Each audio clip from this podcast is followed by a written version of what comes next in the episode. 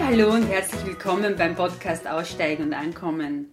Ich bin heute zu Besuch bei Christoph Rusam, der auf seinen Reisen eine ganz besondere Beziehung zu den kargen und puristischen Landschaften der Arktis entwickelt hat. Um die Schönheiten der hohen Arktis auch uns näher zu bringen, ist er gerade dabei, sein hochwertiges Buch, einen Fotoband mit dem Namen Frozen Latitudes, zu veröffentlichen. Der Inhalt sind ganz besondere Momente seiner Reisen nach Grönland und Franz Josefsland, von denen er abseits ausgetretener Pfade wunderschöne und berührende Aufnahmen mitgebracht hat. Im Gespräch erzählt Christoph Rusam von seinen Reisen, den Eindrücken und was er außer seinen Bildern noch mitgebracht und vielleicht sogar fürs Leben gelernt hat. Ganz viele faszinierende Bilder und Infos zum Buch findet ihr auch auf Christophs Homepage unter pure-landscapes.net. Viel Spaß wünsche ich euch beim Gespräch. Wann warst du zum ersten Mal in der Arktis? Im Wesentlichen haben sich meine Frau, die Ursi und ich sehr früh, wie wir uns kennengelernt haben, überlegt, wie machen wir Urlaube gemeinsam und sind draufgekommen, also sicher nicht so, wie man es vielleicht von den Eltern her und von dem, was halt auch Reiseorganisationen anbieten und haben gesagt, wir fahren mit dem Radl. Mhm. Und haben angefangen, gemeinsam, wirklich in Summe dann tausende Kilometer in Irland, in Schottland, in Norwegen, in Island mit dem Dreigang Puchfahrrad zu mhm. fahren. Ja, das war lang bevor es das Wort Mountainbike gegeben hat. Das ist damals aufgekommen, das war also so 80er, Anfang 90er Jahre. Da haben wir das erste Mal gesehen, dass da so Radeln gibt, mit denen wir eigentlich gar nicht gewusst haben, wie fährt man mit denen. Und nachdem wir halt durchaus schon äh, damals auch an, an Landschaft sehr interessiert waren, beide und es nach wie vor sind, die Ursi sich aber in den letzten Jahren in Richtung etwas sanfteren äh, Landschaften, lieblicheren entwickelt hat und ich halt immer mehr sozusagen das Karge äh, zum Favoriten gemacht habe, sind wir halt eben in der Reihenfolge Irland, Schottland, Norwegen immer weiter in den Norden. Irgendwann war es dann Island, das war sozusagen auch das härteste, aber noch nicht wirklich arktische. Aber natürlich in Island hat man so das erste Mal den Eindruck, hast du in Englisch Iceland, da, da ist schon auch im Sommer nicht ganz so äh, warm und da gibt es wirklich viel Eis, aber nach wie vor relativ wenig. Ne? Ich glaube 10% sind von Island von der Fläche her äh, vereist, vergletschert.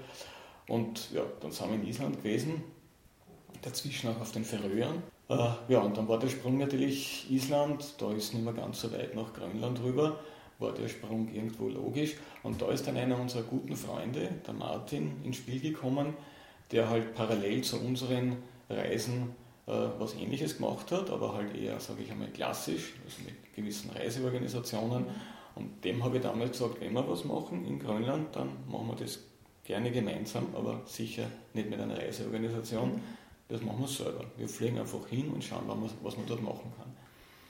Und das war dann 1990. Mhm. Da haben wir zu dritt beschlossen, wir schauen uns die Westküste zwei Wochen an. Wir schauen uns die Ostküste, das sind zwar völlig unterschiedliche Landschaftsformen an.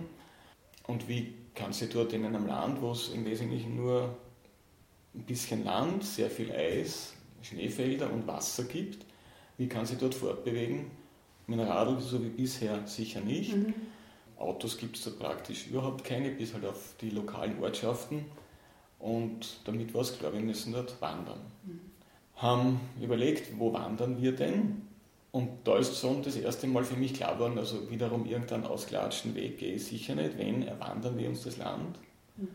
Wir wollten also wirklich das Land sozusagen uns erwandern, eher von innen her erleben und haben überlegt, wo kann man von einer Siedlung der Eskimos, Inuit korrekterweise, wo kann man von einer Siedlung öffentlich hinkommen und entweder machen wir einen Rundkreis mhm. oder wir versuchen von einem Ort zu einem anderen zu gehen und dazwischen ist halt irgendwas, mhm. das haben wir nicht gewusst.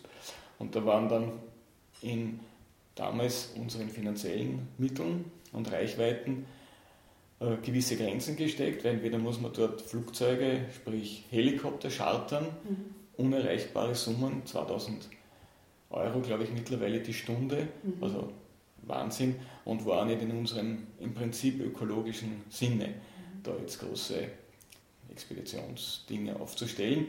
Wir wollten halt eher mit den einfachen Mitteln der Mit-20er was tun und sind halt dann eben auf zwei Möglichkeiten gekommen. Eine Halbinsel im Westen von Grönland zu durchqueren mhm. und was ähnliches dann im Osten zu machen. Mhm. Und ja, damit haben wir zu dritt gewusst, wir müssen alles mitnehmen für mhm. diese zweimal zwei Wochen. In Summe waren wir fünf Wochen unterwegs mit den diversen Umsiedelungs- Platzwechselaktionen und haben gewusst, für die jeweils zwei Wochen, wo wir wandern unterwegs sein werden, werden wir niemanden sehen, werden wir niemanden treffen, da gibt es auch keine Siedlung dazwischen, nichts. Also müssen wir alles mitnehmen und haben damals begonnen, eben aus diesen vielen Jahren davor mit dem Fahrrad und teilweise schon noch ein bisschen wandernd, zu überlegen, wie organisierst du das? Du musst das alles tragen können. Mhm. Damals waren wir noch jung und kräftig und haben dann in Summe äh, zwischen 30 bis 35 Kilogramm schwere Rucksäcke gepackt. Mhm. Mit vollem Übergewicht sind wir damals mit dem Flugzeug hinüber und die waren sehr tolerant damals noch mhm. und haben sozusagen das Einzige für diese zweite Route haben wir halt irgendwo deponiert, am Flughafen irgendwo abgestellt und mhm. haben gesagt, bitte, wenn wir am Rückweg wieder vorbeikommen, dürfen wir das wieder mitnehmen. Aber damit haben wir in Summe wirklich ungefähr alle 30 Kilogramm am mhm. Rücken getragen. Das glaubt man dann, wird zwar mit der Zeit leichter, weil halt Essen weniger wird, aber es wird natürlich die Müdigkeit größer und damit mhm. merkt man das nicht. Ja. Das war 1990 und damit war so das, das Tor echt zur mhm. Arktis mhm. irgendwo aufgestoßen im Sommer. Ja. Und damit sage ich nach wie vor alles relativ milde im Sinne von es hat fast nie unter 0 Grad gehabt und mhm. das Wärmste waren bei irgendeiner Föhnwetterlage 10 bis 15 Grad. Also das mhm. ist man als Österreicher ganz normal gewöhnt. Mhm. Ihr wart aber auch Franz Josefsland, also noch ein bisschen entrischer? Da waren dann natürlich viele, viele Jahre dazwischen. Mhm. Nachdem es jetzt auch dieses Buch, das ich gerade am Schreiben bin, geht, Frozen Latitudes, mhm. die gefrorenen Breitengrade, und das erspannt sich in über 30 Jahre, zwischen dieser ersten echten Arktis-Grönland-Sache und Franz Josefsland, ja, ich glaube 25 Jahre dazwischen. Mhm. Und warum es da nicht so viel Arktis dazwischen gegeben hat, liegt im Wesentlichen daran, dass wir da unsere Familie gegründet haben. Einerseits mhm. sind wir da aufs Land gezogen, ja. zum anderen haben wir dann unsere zwei Kinder bekommen und mit denen haben wir halt dann was Familienmäßiges gemacht. Mhm. Wir waren in Norwegen, wir waren in Schweden, wir waren in Island, wir waren in Finnland, mhm. aber halt so mit den klassischen Hüttentouren, aber auch äh, das, was den Kindern hoffentlich einigermaßen Spaß mhm. gemacht mhm. haben. Und ich habe dann 2012 beruflich ein nicht leichtes Jahr gehabt mhm. und haben mir dann da eine Art Auszeit genommen, ein paar Monate. Und da hat sich, wie viel ist im Leben, einfach was Unerwartetes aufgetan. Mhm. Diese gesamten Wanderungen waren ja immer mit sehr großem Vertrauen auch verbunden. Du mhm. kannst ja jetzt nicht exakt planen, wie wird dort die Route sein. Da hat es keinen Weg gegeben, da hat es keine Google Maps mhm. gegeben. Ich habe halt einfach auf einer Karte die genauesten äh, topografischen Karten, die es damals gegeben hat, halt versucht herauszufinden, wo könnte man gehen, wo sind mhm. keine Flüsse, die man nicht queren kann und ähnliches. Aber da war wahnsinnig viel mhm. Unwegbares dabei. Ist das was, was dir Spaß macht, dieses Tüfteln und Planen im Vorhinein? Ja, das hat mir damals schon sehr viel mhm. Spaß mhm. gemacht. Ich bin halt überhaupt einer, der auch Landkarten immer schon gerne betrachtet hat. Mhm. Und auch lange bevor es irgendwelche 3D- oder VR-Brillen, Animationen gegeben hat, bin ich vielleicht geistig in diesen Landschaften schon herumgeflogen. Mhm. Damals beim Freitag und Bären den Stammkunde gewesen im ersten Bezirk. Ja und mir halt immer die exotischsten Karten gekauft, mhm. bestellt. Das war immer ein Kribbeln. Die hat dann mhm. fünf Wochen gedauert, bis die da war. Wow, mhm. das war spannend. Und dann habe ich es endlich gehabt und dann bin ich halt in dieser Landschaft herumgeflogen und habe mir mhm. überlegt, wo kannst was Schönes machen, ja. wo ist eben auch genügend Wasser, genügend Zeltplatz und halt keine unüberwindbaren Berge oder, oder sonstigen mhm. Hindernisse in der Natur. Und sozusagen war das Planen immer ein wesentlicher Bestandteil. Und in der Zeit, wo ich dann eben mich etwas auch vielleicht beruflich hätte neu orientieren können, hat sich eben plötzlich aufgetan, durch irgendeine Internetrecherche, die ich damals gemacht habe, 2012, dass da noch Restplätze auf einem, auf einer Schiffkreuz, also Kreuzfahrt ist jetzt sehr vorbelastet, so eine, eine, eine, eine Nordpolreise mhm. sozusagen, wo noch Restplätze waren. Mhm. Und statt, weiß ich nicht, 7.000, 8.000 Euro, was das mhm. gekostet hätte, habe ich das damals, glaube ich, um 50 Prozent ermäßigt mhm. bekommen und habe gesagt, jetzt oder nie, weil ja. ich habe zurzeit gerade nichts und bin das dann, habe das gemacht, sondern von Murmansk mit so einem Nicht-Atomschiff, das hätte ich nie gemacht, mhm. aber halt mit so einem normalen, eisgängigen Schiff nach Franz Josefs Land. Für die nicht so kundigen Murmansk ist wo? Murmansk ist äh, der nördlichste eisfreie Hafen von Russland. Mhm liegt so ungefähr 200 Kilometer von der nördlichsten norwegisch-russischen Grenze mhm. im russischen Inneren. Das Hinkommen war sehr interessant, auch weil man wahnsinnig viel von diesem Weltkrieg, Zweiter Weltkrieg ja. dort sieht. Da hat Hitlers Truppen wirklich verbrannte Erde gemacht. Mhm. Angeblich ist der äh, norwegische Teil Kirkenes, heißt mhm. diese Nordstadt dort oben, äh, die stärkst bombardierte Stadt im Zweiten Weltkrieg mhm. gewesen weil die dort unbedingt verhindern wollten, dass eben äh, mit Murmansk äh, Nachschub von den, von den Deutschen in diesen Norden hinaufkommt, weil der im ganzen Winter eisfrei bleibt. Der liegt zwar irrsinnig nördlich, aber der Golfstrom, der dort immer noch seine Ausläufer hat, hat das immer freigehalten, ist auch immer noch so. Und von dort, dort ist eben auch die große russische Marine und dort sind diese ganzen äh, Atom-U-Boote und Atomeisbrecher mhm. alle stationiert. Und damit ist es eben auch von dort möglich, in diese nördlichen Gegenden mhm. hinaufzufahren. Und äh, Franz Josef Land selbst ist russisch, ist ein, ja. mittlerweile Gott sei Dank ein Nationalpark, hat aber wie immer in Russland halt so gewisse Ausnahmegebiete, wo es zurzeit zum Beispiel gerade eine neue russische Basis, Militärbasis mhm. bauen.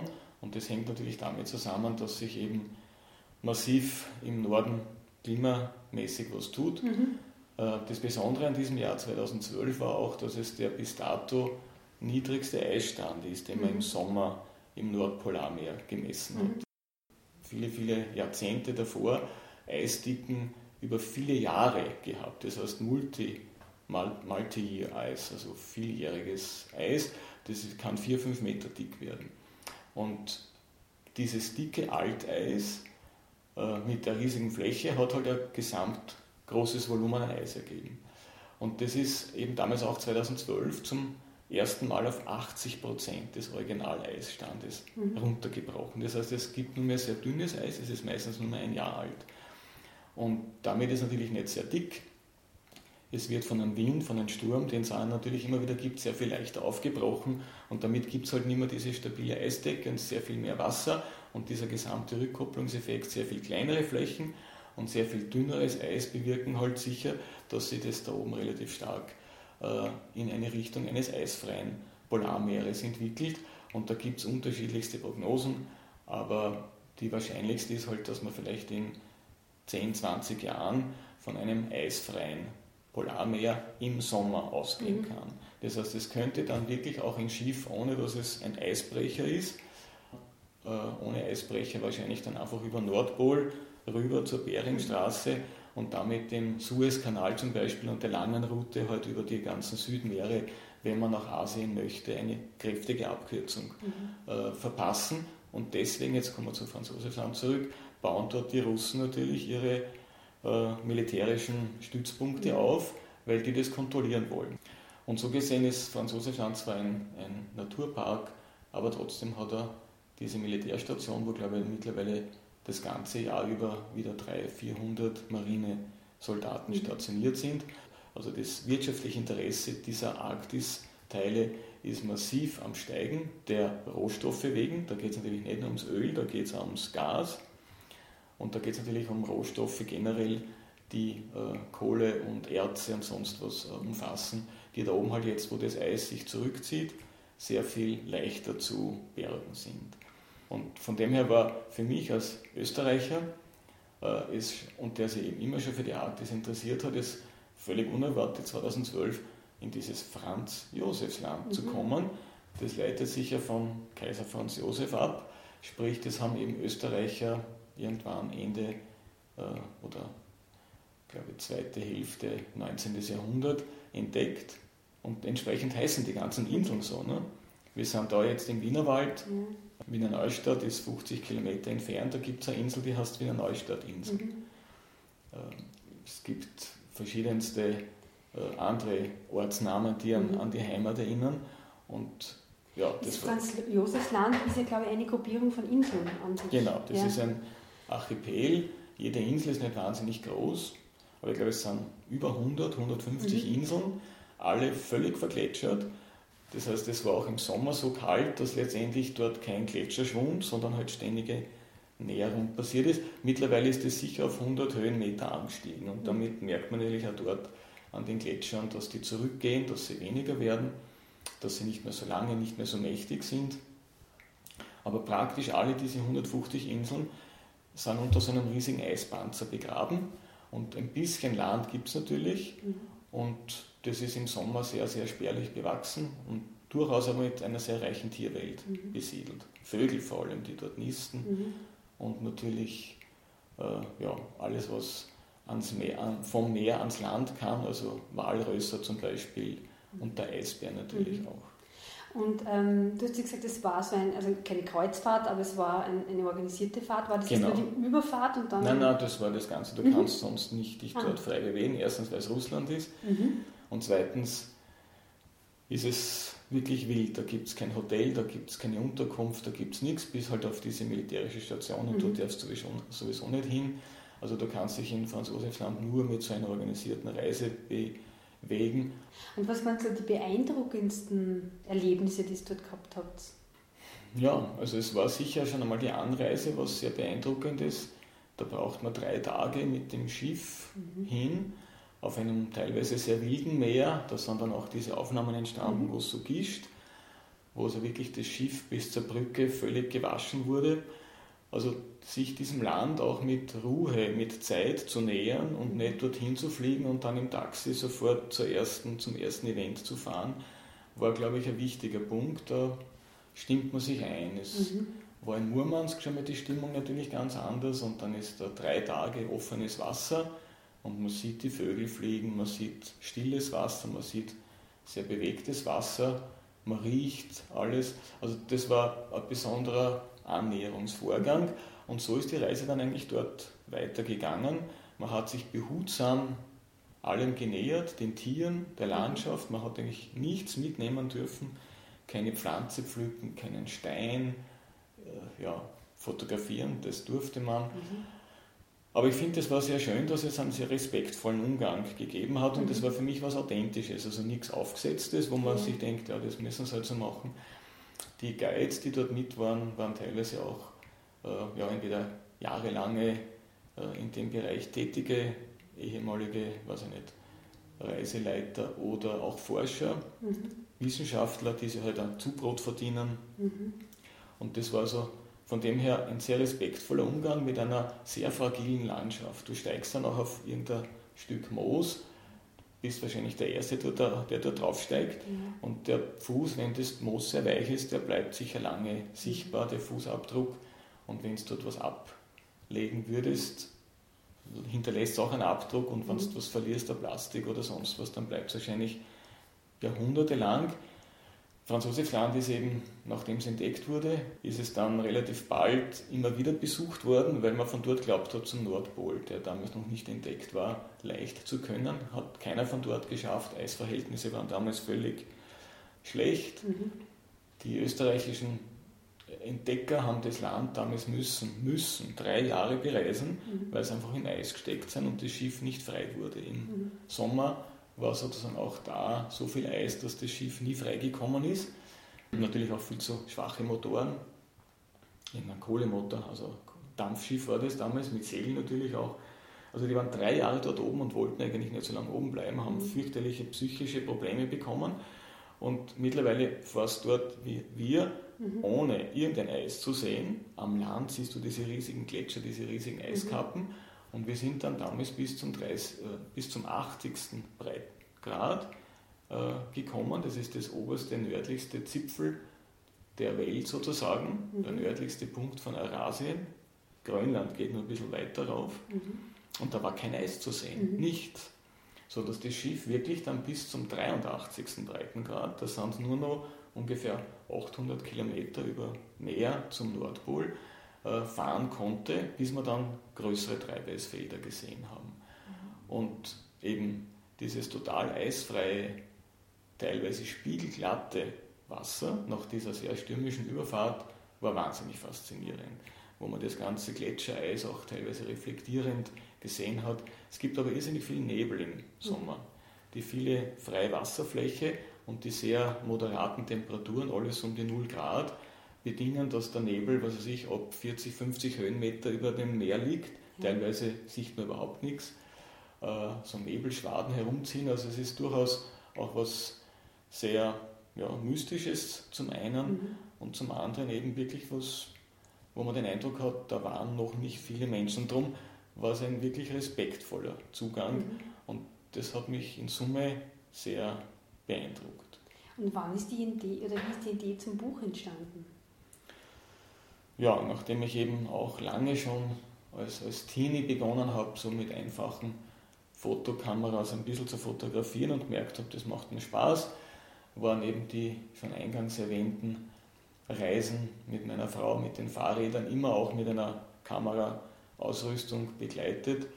Und irgendwann denkt man sich dann als passionierter, in dem Sinn dilettantischer Fotograf, einer, der das wirklich liebt mhm. und nicht zum Beruf machen muss und auf Teufel komm raus damit Geld verdienen muss. Irgendwann denkt man sich dann, was magst du eigentlich mit deinen vielen Fotos? Mhm. Heutzutage, wo alles nur mehr digital ist, wird das einfach in der Bit- und Byte-Ära verschwinden und keine Bedeutung mehr haben. Und irgendwie haben wir gedacht, ich glaube, dass die Fotos sehenswert sind für mhm. ein breiteres Publikum dass ich auch was vermitteln kann, was vielleicht eben viele sich nicht vorstellen können, vielleicht auch gar nicht hinfahren wollen, weil es ihnen viel zu kalt ist, was mhm. ich völlig verstehe. Äh, und man gedacht, es liegt nahe, da irgendwann einmal ein Buch zu schreiben. Mhm. Ein Buch, das aber jetzt nicht nur ein klassisches Fotobuch ist, wie man es halt zuhauf am Markt findet, sondern wo ich schon auch versuche zu vermitteln mit ein paar Texten, die von mir kommen, ähm, was habe ich dort erlebt, warum sind wir dorthin gefahren und vielleicht auch ein bisschen eine Art fast spirituelle, einen spirituellen Einblick zu geben, dass Landschaft nichts rein Naturwissenschaftliches mhm. ist, sondern wenn du dann in so einer Landschaft stehst und nur deinen eigenen Atem hörst, mhm. ich habe das auch immer den Herzschlag der Arktis genannt, man hört dann nur sein eigenes Herz, gerade wenn mhm. man sich auch körperlich angestrengt ja. hat.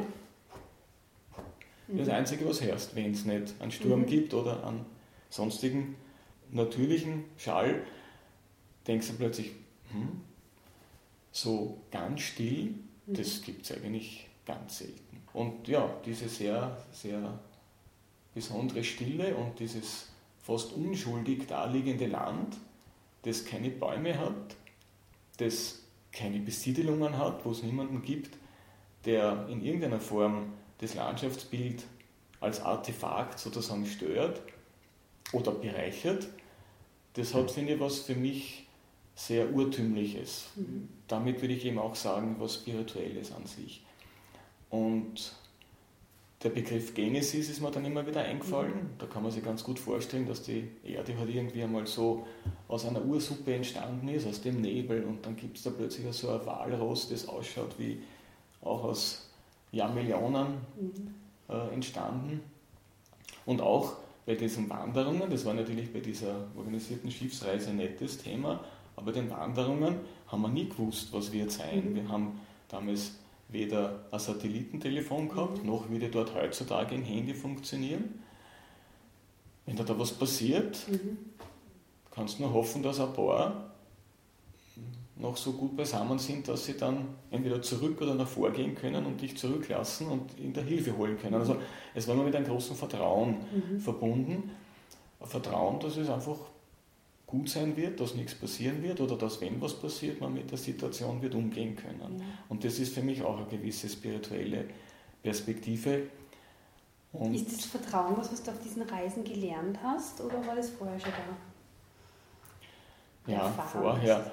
Äh, ich denke, Vertrauen ist immer auch eine Frage an wen und an was. Dieses Vertrauen, das du es geschildert hast bei, bei diesen Reisen. Ja, also ich, ich überlege mir gerade, das Vertrauen mhm. einer Person gegenüber, das ist natürlich etwas, das sehr stark auch von der Beziehung, von der Bindung zu mhm. dieser Person abhängt. Ähm, das hat es natürlich gerade zu meiner Frau immer gegeben. Aber einfach so das Vertrauen, dass das Leben gut ist, dass mhm. es so wie es ist, gut ist das war, glaube ich, schon eben ein jahrelanger Prozess, den ich da oben irgendwo kennenlernen durfte, der sich aber dann nicht auf diese Reisen beschränkt hat, sondern der natürlich auch jetzt äh, mich hoffentlich täglich äh, in einer Art gegenwärtigen, jetzt bezogenen Lebensweise prägt. Und damit nimmt man die Dinge einfach nicht mehr ganz so ernst oder nicht mehr ganz so stressig, wenn es halt wirklich irgendwo hinten und vorne anscheinend nicht zusammengeht.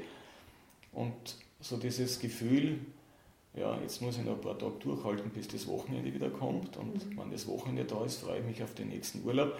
Das ist, glaube ich, das schlimmste Gefühl, das es überhaupt gibt. Mhm. Das lernst du da oben, wenn man eben eine gewisse Perspektive dieser, äh, diesem Land auch widmet, das lernst du da oben sehr schnell. Ja. Und das muss man natürlich dann auch im Alltag umsetzen können. Mhm. Und das bleibt eine lebenslange Herausforderung. Mhm.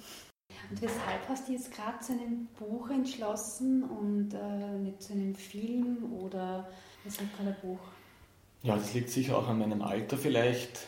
Ein, ein Mit-50er, der, der, ist kein Digital Native. Ne? Ich mhm. bin zwar in der IT auch als Verantwortlicher tätig und habe dann natürlich eine sehr hohe Affinität zur digitalen mhm. Technik, aber die sozialen Medien, die nützt man zu einem gewissen Ausmaß, will sich aber nicht zum sozusagen digitalen Nackerbazi machen. Und darum habe ich halt angefangen mit einem reinen Foto, mit einer mhm. Foto-Website. Habe dann ein paar, ich wollte dazu nie Blog sagen, das Wort das hat mir eigentlich nie gefallen. Ich habe halt dazu gesagt Essay mhm. und habe halt dort ein bisschen herumgebloggt, würde man jetzt mhm. sagen. Und habe dann halt auch beim Standard einmal einen uh, Artikel geschrieben und habe gemerkt, das kommt also ganz gut an. Also anmerken, es sind vier Artikel im Standard, die man auch noch findet, wenn man einfach nach Christoph Husam ähm, sucht, die noch online sind die sind eigentlich immer ganz gut angekommen. Das waren nämlich jetzt auch nicht die großen Blockbuster und, und gehypten Artikel, aber die Leute, die darauf reagiert haben, haben in der Regel sehr positiv reagiert. Mhm. Und da haben wir gedacht, ja, also nur eben sowas Elektronisches, einen digitalen Fußabdruck zu hinterlassen, das ist mir irgendwie zu wenig. An Film zu machen, da bräuchte man, glaube ich, noch sehr viel mehr ja, Zeit und vielleicht auch wirklich entsprechendes Filmmaterial. Ich habe halt größtenteils fotografiert, in den letzten Jahren zunehmend natürlich auch mit den modernen Spielreflexkameras Filme gemacht, aber es, ein Film ist auch was viel Flüchtigeres. Ein Buch, das kannst irgendwo hinlegen, das nimmst vielleicht nach ein paar Jahren auch wieder gerne aus einem Regal raus und von dem her, glaube ich, habe ich jetzt mit dem Buch bewusst eine, ein Medium gewählt, das eher was Klassisches ist. Mhm. Das war irgendwo für mich naheliegend zu tun. Dann war halt die Frage, wie magst du das? Mhm. Ne?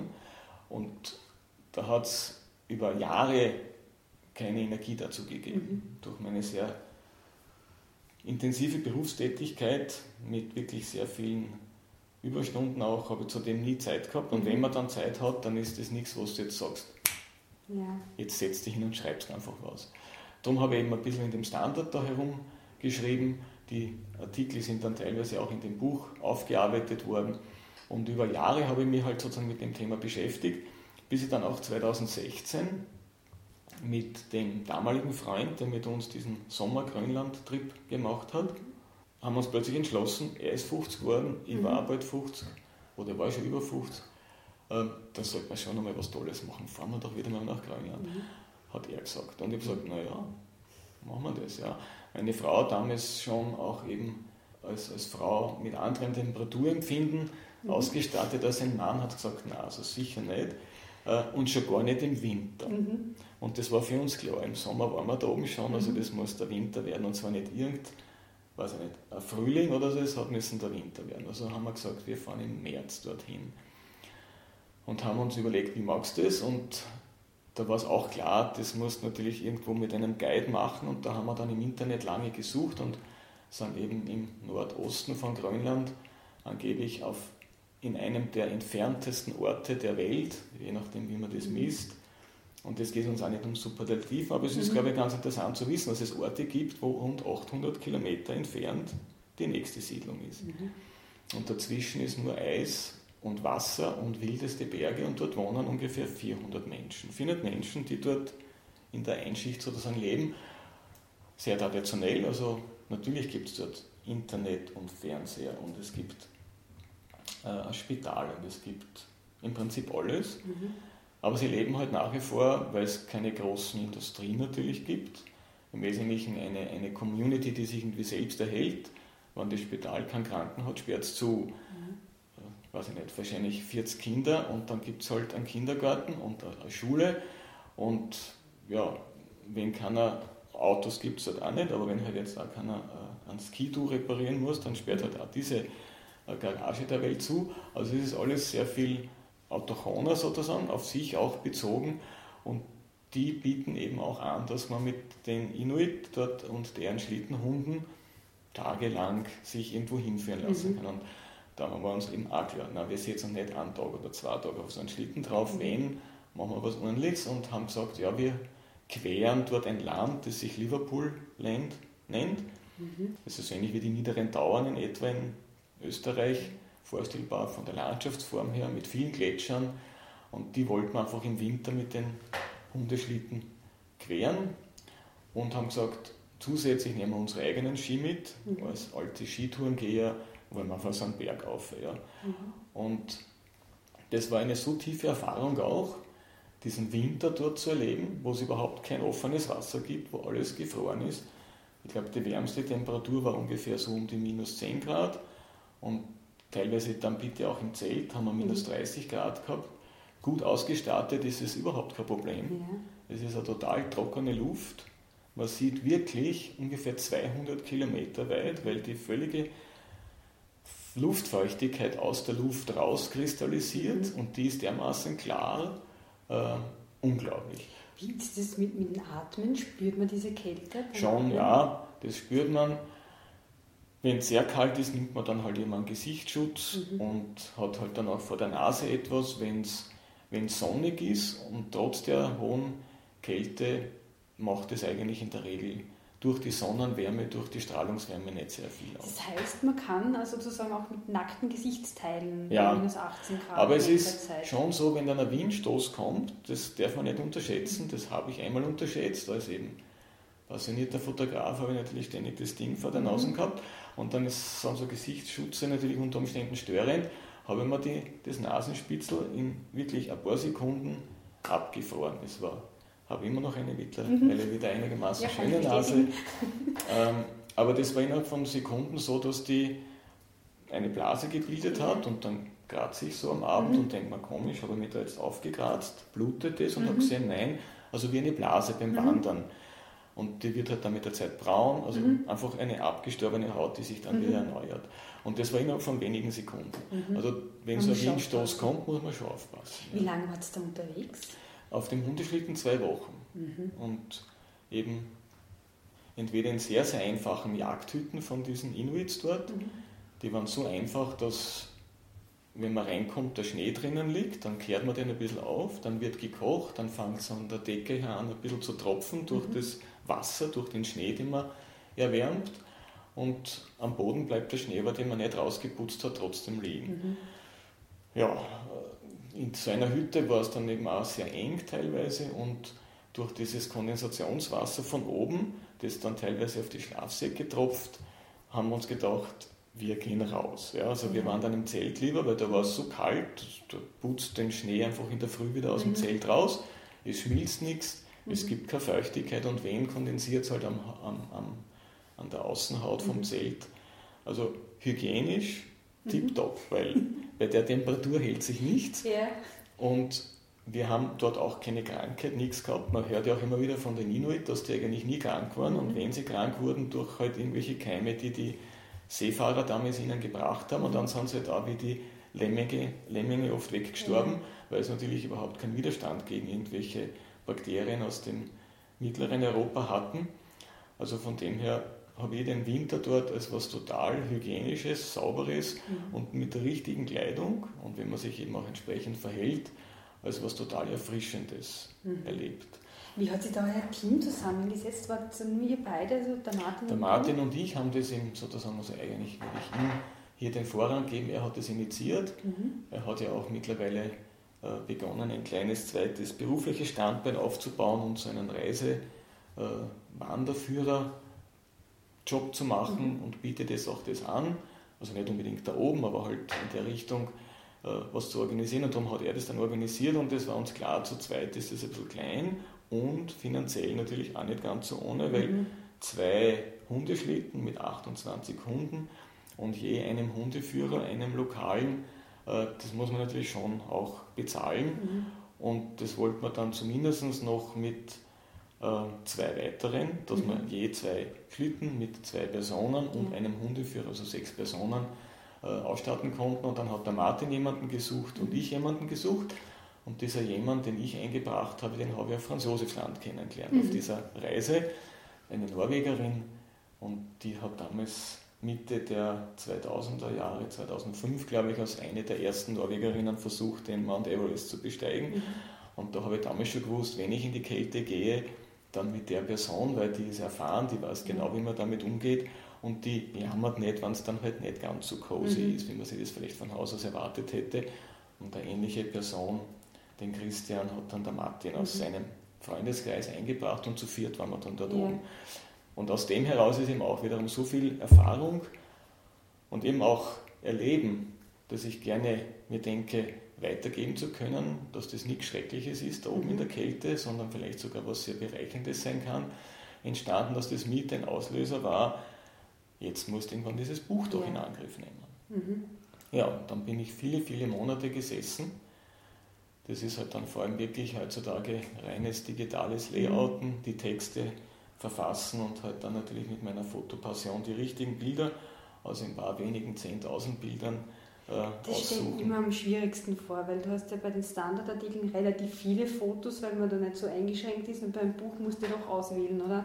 Genau, da muss man auswählen, vor allem habe ich dann eben versucht, da diese drei Schwerpunkte auch zu setzen, also diese Sommererfahrung mhm. äh, 1990 und dann eben Franz Josefsland und, und diese Wintererfahrung, äh, da muss man sich dann eigentlich überall irgendwo schwerpunktmäßig äh, fokussieren mhm. und das war überhaupt nicht leicht das habe ich dann größtenteils mit meinen Kindern oder mit meiner mhm. Frau gemacht.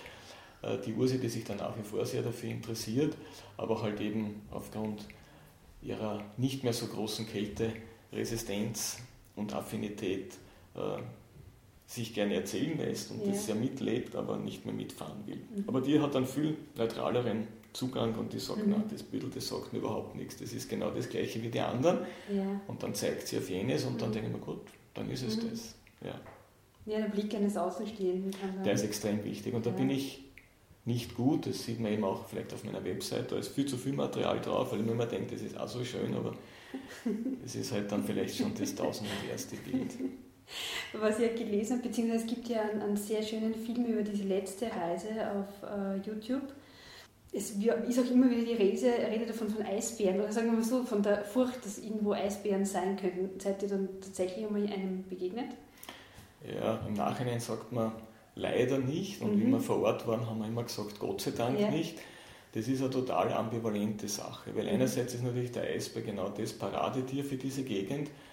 Wir waren im Eisbärenland, die, die Inuit da eben auch in äh, Nordostgrönland, die dürfen sogar, glaube ich, 35 Tiere im Jahr erlegen, mhm. im Sinne eines äh, nachhaltigen, traditionellen Lebensstils.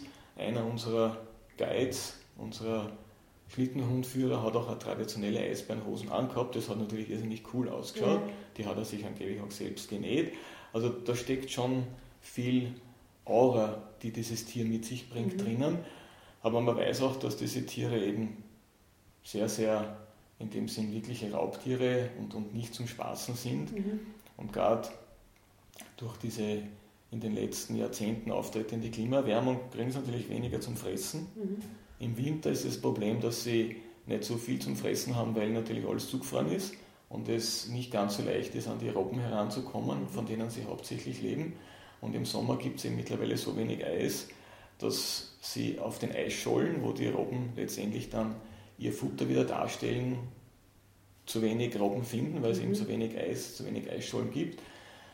Also eigentlich ist der, der Eisbär ein, ein, ein Meerestier. Mhm. Ja der lebt ausschließlich im Meer, kann perfekt schwimmen, mhm. der legt tausende Kilometer im Schwimmen zurück, mhm. aber er braucht halt immer wieder diese Eisschollen, ja. um sich einerseits schon auch auszuruhen und zum anderen, weil halt dort letztendlich sein Futter drauf liegt, mhm. in der Regel, in Form von Robben und natürlich auch Fische im Wasser. Und ja, man weiß, als Mensch hat man gegen den überhaupt keine Chance. Mhm. Äh, viele Freunde, auch einer meiner äh, sehr guten Freunde, der übrigens jetzt auch einen Beitrag zu dem Buch leisten wird. Mittlerweile ist er Universitätsprofessor geworden mhm. und auch im Vorstand vom Austrian Polar Research Institute, der Wolfgang Schöner. Der war für seine Diplomarbeit damals äh, mit seiner Frau in Spitzbergen und die mhm. haben dort Gletscher vermessen. War auch irgendwann so Ende 80er, Anfang 90er Jahre. Und die haben uns Schreckensgeschichten erzählt von Spitzbergen. Die mhm. waren da da monatelang und da gibt es dann die Geschichten, wo halt der Eisberg kommt und das Zelt aufschlitzt und dann zahlt er den mhm. da drin Schlafenden aus dem ähm, Schlafsack raus und zerlegt den. Und das sind wahre Geschichten. Mhm. Und in Spitzbergen wird das auch irrsinnig ernst genommen. Da darf man sich mittlerweile, wo relativ viel Tourismus dort ist, überhaupt nicht mehr ohne Gewehr abseits der Siedlungen bewegen, wobei der Eisbär streng geschützt ist, ja. überall, bis halt auf diese sozusagen grönländischen Ausnahmen. Und von dem her war klar, wenn wir dann Eisbären sehen, dann wäre das cool, aber sozusagen am besten hinter einer Panzerklasse. Mhm. Die spürt es natürlich vor Ort nicht. Und darum waren wir ja, vor Ort sehr froh, dass wir Spuren gesehen haben, aber mhm. gewusst haben, er ist weit weg. Ja. Und ganz interessant, im Nachhinein, aufgrund natürlich der modernen digitalen Technik, habe ich Spuren auf unseren Fotos gesehen. Mhm. Und zwar in Gegenden, wo ich gewusst habe, das ist vielleicht jetzt nicht ganz gut, dass wir da ohne unsere Guides gehen. Mhm. Die Inuit kennen ja nicht wirklich Skifahren. Und wenn wir unsere Skitouren gemacht haben, haben die halt derweil bei den Hunden, bei den Schlitten sich zurückgezogen, äh, haben was nicht, irgendwas gefliegt, irgendwas geputzt. Diese mhm. Hunde die haben sehr viele Exkremente, die sehr viel Schmutz machen, dann muss man ständig irgendwas putzen. Das machen sie nämlich immer im Laufen. Und damit waren die immer beschäftigt, wenn wir halt da ein paar Stunden Skitouren gehen waren. Und damit war niemand mit. Mhm. Und da war uns schon klar, dass das jetzt vielleicht nicht ganz so schlau ist, mhm. aber selbst bin ich weit entfernt, ein Jäger zu sein, äh, kennt da nicht wirklich umgehen mit mhm. so einem. Ding und es nur mitnehmen, 5, 6 Kilo, für den Fall, dass man sich dann vielleicht selber schießt mhm. oder selber verletzt, das war irgendwie mhm. zu, zu, ja, war uns nicht realistisch genug. Ja. Und im Nachhinein habe ich am Foto gesehen, Spuren, die können nur von einem Eisbären ja. kommen. Also der war nicht weit weg. Warum uns die, glaube ich, auch alleine gehen haben lassen, diese Inuit, war, weil die gewusst haben, die sind eben, nehme ich an, damit aufgewachsen, dass ein Hund einen Eisbären abhält mhm. und dass er den viele Kilometer riecht. Mhm. Und 28 Hunde, mhm. die wir mitgehabt haben, zweimal 14 vor jedem Schlitten, also 14 Hunde, die hat er sicher gekrochen mhm. und hat gewusst, da halte ich Abstand. Ja. Und deswegen die Spuren eben in einiger Kilometer Entfernung, mhm. wo wir halt dann beim Skitouren gehen, äh, vorbei sind, aber nicht damals sie gesehen haben, sondern erst im Nachhinein mhm. auf den heutzutage mit was eine 20 Megapixel kannst du in alles reinzoomen, an das mhm. letzte Wimmel noch sehen, das kann nur Eisbär gewesen mhm. sein. Ja, Eisbären haben wir in Franz Josefsland gesehen, mhm. sehr nahe auch, ähm, aber halt in einer sozusagen geschützten Umgebung. Erstens, weil waffentragende Guides dabei waren, die hätten nie drauf geschossen auf das Tier, das wäre wirklich nur Notwehr gewesen. Mhm. Aber der Eisbär ist in der Form, wenn er viele Menschen sieht, ja auch nicht darauf aus, sich da irgendwo einer Gefahr auszusetzen. Mhm. Und es war ein respektvoller, betrachtender von beiden Seiten, mhm. betrachtender mhm. Zugang und sicher keine Gefahr für den einen noch für den ja. anderen. Was war da so die größte Herausforderung während der Reise? Ja, was war die größte Herausforderung? Ich würde sagen, es hat gar keine größte Herausforderung mhm. gegeben. Die ganze Reise war für mich ein einzig harmonisch ablaufender Vorgang. Es hat mhm. zwar, es hat auch vom, vom Team her sehr, sehr gut gepasst. Mhm. Wir waren sehr tolerant einander gegenüber. Es hat jeder eigentlich seinen Spinner ausleben dürfen. Mhm. Hin und wieder haben wir natürlich gesagt, jetzt müssen wir gemeinsam weiter, im Sinne von, die Schlitten müssen gepackt werden. Aber abends, tagsüber, wenn es eine Pause gegeben hat, hat jeder machen können, was er wollte. Also es hat viel Freiraum für jeden gegeben. Der Christian, der hat nicht Skifahren können, der war mit den Schneeschuhen immer unterwegs mhm. und hat halt dann seine eigenen Touren gemacht und der Martin, die Out und ich waren halt mit den Skiern unterwegs. Mhm. Und von dem her war das Ganze für mich ein völliges Kontinuum. Mhm. Das Wetter hat passt, egal ob es wirklich gestürmt und geschneit oder eben das traumhafteste Sonnenwetter war. eine wirkliche Herausforderung im Sinne auch einer negativen Erfahrung mhm. oder etwas völlig Unerwartetem, ich bin am Ende von mhm. was auch immer, hat es überhaupt nicht gegeben. Mhm. Die Ursi beschäftigt sich ja viel eben so mit psychologischen Themen und da gibt es einen wunderbaren amerikanischen Wissenschaftler, der einen unaussprechbaren Namen hat, den ich jetzt nicht wiedergeben kann. Und der hat den Begriff des Flows mhm. entdeckt oder geschaffen. Auch sein Hype-Wort. Ne? Mhm. Aber ich glaube, ich war dort diese in Summe fast drei Wochen dann mit der An- und Abreise die ganze Zeit irgendwo im Flow. Die Zeit spielt fast keine Rolle mehr. Mhm. Man ja, gibt sich wirklich dem, dem Jetzt, dieser gegenwärtigen Situation hin und versucht wenn das Wetter gut ist, es zu nützen und wenn mhm. das Wetter schlecht ist, was ist schon schlecht, das ist alles immer relativ. Ja. Als alter Bergsteiger sagt man, es gibt kein schlechtes Wetter, nur schlechte Ausrüstung. Mhm. Macht man immer das Beste draus. Und das, glaube ich, ist auch das, was dieser nicht aussprechbare Wissenschaftler als Flow bezeichnet. Mhm. Und daher kann ich eigentlich keine Antwort auf mhm. deine Frage geben nach der größten Herausforderung. Mhm. Es war die ganze Zeit die schönste, das mhm. schönste. Erlebnis. Mhm. Und das hat angehalten lange. Ich denke auch natürlich jetzt immer wieder dran. Ich wollte gerade fragen, wann geht es wieder los? Ja, wann geht es wieder los? Ist, ich glaube erstens, dass es wichtig ist, dass das nicht zur, ja, gibt es ein schönes englisches Wort dafür, nicht zur Commodity wird. Mhm. Also ich glaube, wenn man jeden Tag Schnitzel isst, dann will man irgendwann kein Schnitzel mehr.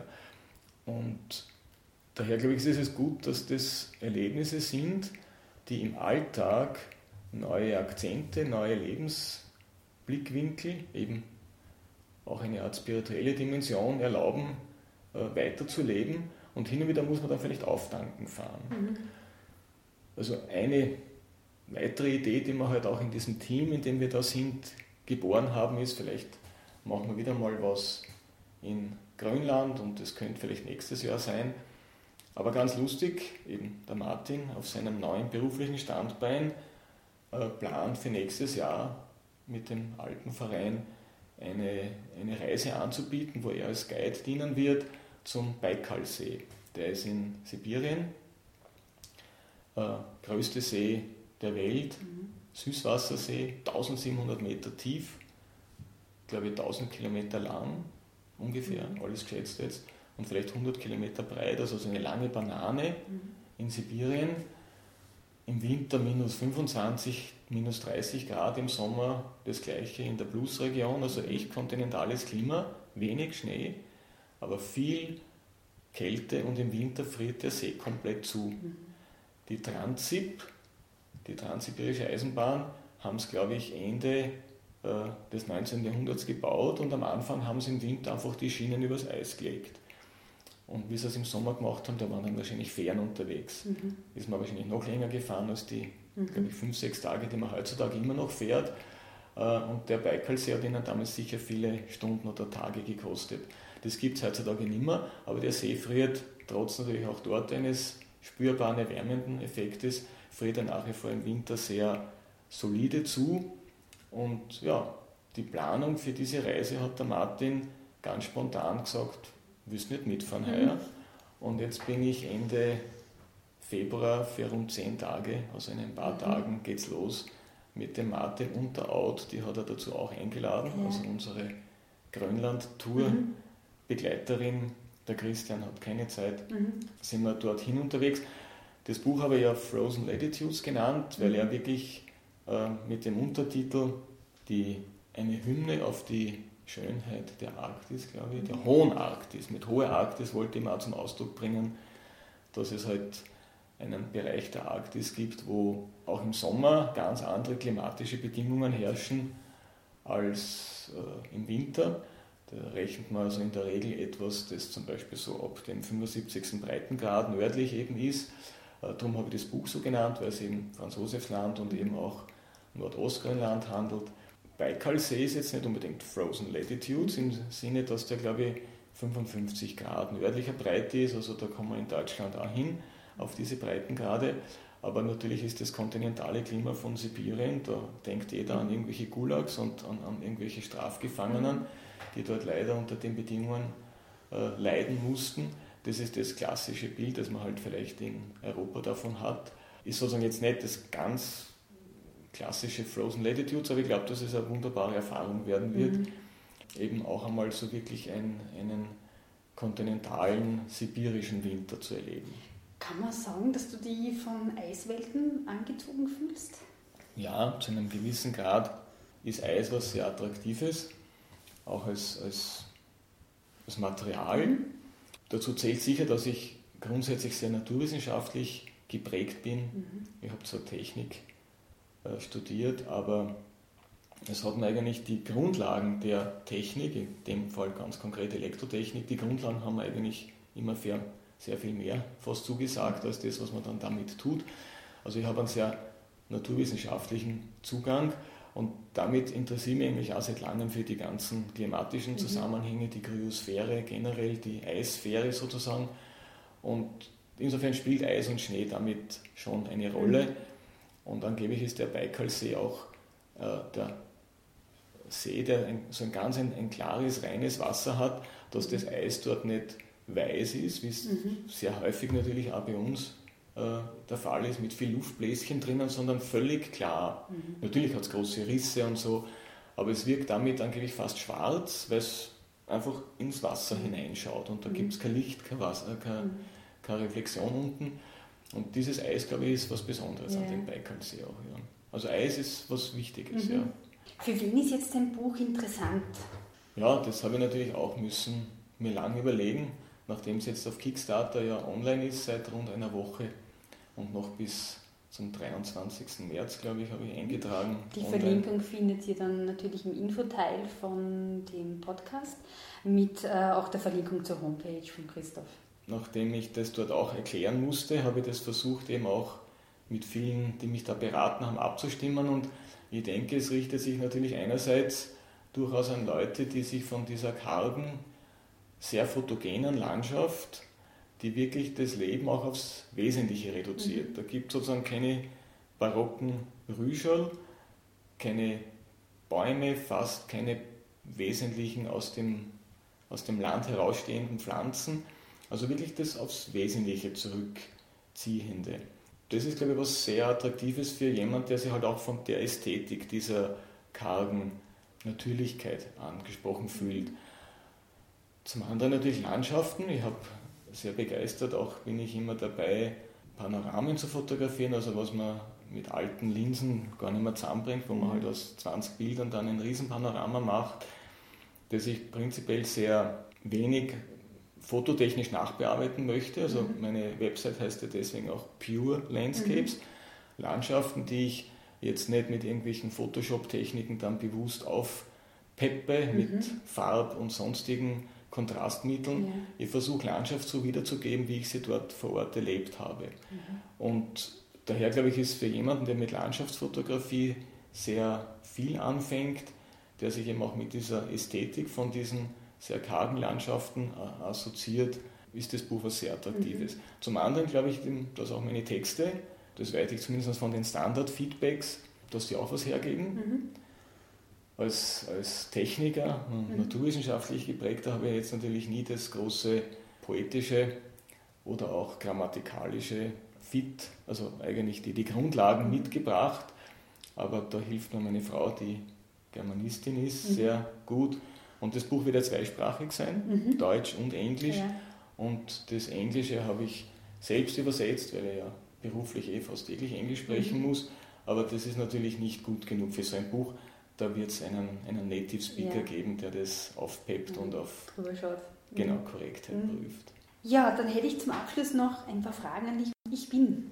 Ich bin der Christoph Rusam, der eine hohe Naturbezogen, äh, Naturbezogenheit braucht, der sich eigentlich nicht angesprochen fühlt von allem, was man halt so klassisch als Mainstream bezeichnet, der sehr stark an irgendwo der Wurzel von dem Leben, von allem, was einem im Leben äh, begegnet, äh, interessiert ist, deswegen auch ein gewisses naturwissenschaftliches Interesse und der auch ein sehr hohes Bedürfnis für Harmonie hat. Mhm.